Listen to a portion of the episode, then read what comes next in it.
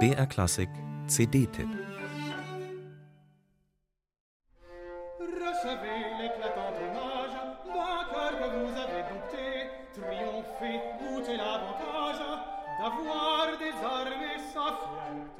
Von Mademoiselle Duval ist nicht einmal der Vorname überliefert, dafür aber eine Ballettoper, die 1736 an der Pariser Oper uraufgeführt worden ist.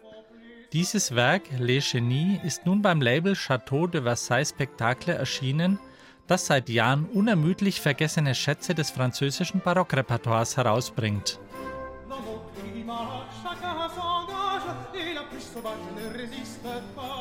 Unbekannt war Mademoiselle Duval trotz ihres beharrlich verschwiegenen Vornamens nicht. Es existiert ein zeitgenössisches Porträt von ihr und als Sängerin an der Académie Royale de Musique trat sie auch selbst ins Rampenlicht. Sie stammte aus der Affäre eines Erzbischofs und einer Balletttänzerin. Der Erzbischof sorgte für ihr Auskommen, daher nahm sie es mit den Probezeiten nicht immer so genau, weshalb sie 1751 von der Oper entlassen wurde.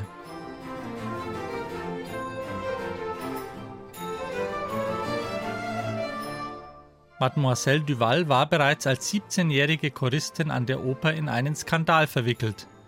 Mehrere Damen des Ensembles tanzten nackt vor dem Operndirektor Gruyère und dem Komponisten Comprat, die auch ihre Finger nicht bei sich behalten konnten.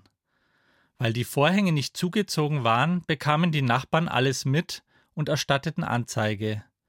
Heute wäre das ein exemplarischer Fall für MeToo. Einflussreiche Männer nutzen ihre Macht eiskalt aus.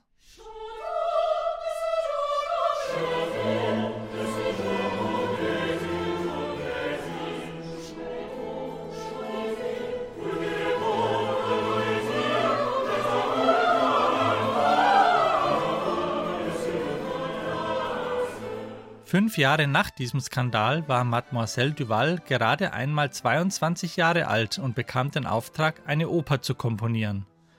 Sie war damit die zweite Frau nach Elisabeth Jacquet de la Guerre, die eine Oper in Paris auf die Bühne brachte. Die insgesamt neun Aufführungen waren nach damaligen Maßstäben sogar ein beachtlicher Erfolg. Am meisten staunte das Publikum darüber, wie diese 22 Jahre junge Frau während der kompletten Aufführung selbst am Cembalo den Basso Continuo anführte und das vollkommen souverän und ohne Unsicherheiten.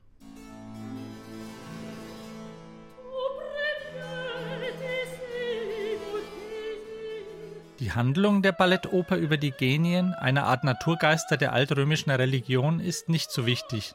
Umso mehr die Tänze, Sie sind die Würze des Werks und vom Ensemble Il Caravaggio ungemein farbenfroh und ausgelassen musiziert.